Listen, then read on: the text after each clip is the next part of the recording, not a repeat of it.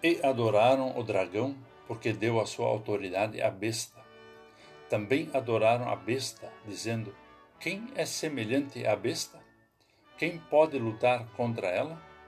Conforme o livro de Apocalipse 13, versículo 4.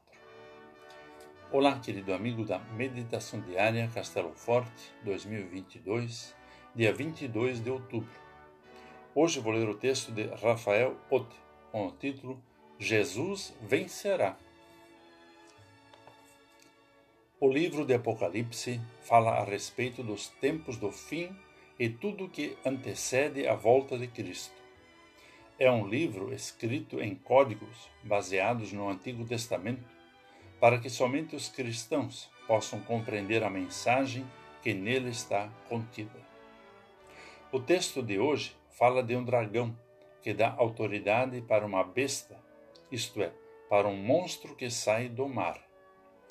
O dragão é identificado e foi expulso o grande dragão, a antiga serpente, que se chama Diabo e Satanás, o sedutor de todo o mundo. O diabo é o dragão dentro de Apocalipse. Mas quem seria a tal besta que sai do mar? Uma das interpretações mais interessantes defende que essa besta representaria todos os poderes políticos e governos que, ao longo da história, foram, são e ainda serão usados pelo diabo para perseguir o povo de Deus, seja por meio da força ou por leis que contrariam a vontade de Deus e atacam a vida e a dignidade humana. Pode-se citar como exemplo, em nossos dias, a busca pela legalização do aborto. Quem pode lutar contra essa besta?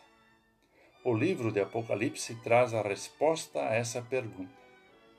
Lutarão contra o Cordeiro e o Cordeiro os vencerá, pois é o Senhor dos Senhores e o Rei dos Reis. Serão vencedores também os chamados, eleitos e fiéis que estão com o Cordeiro. Jesus é o Cordeiro de Deus e ele vencerá todas as forças do mal. Vamos falar com Deus. Bondoso Deus, lembra-nos que apesar da ação do mal no mundo, és tu que estás no comando e no controle de todas as coisas. Oramos em nome de Jesus. Amém. Aqui foi Vigan Decker Jr. com a mensagem do dia.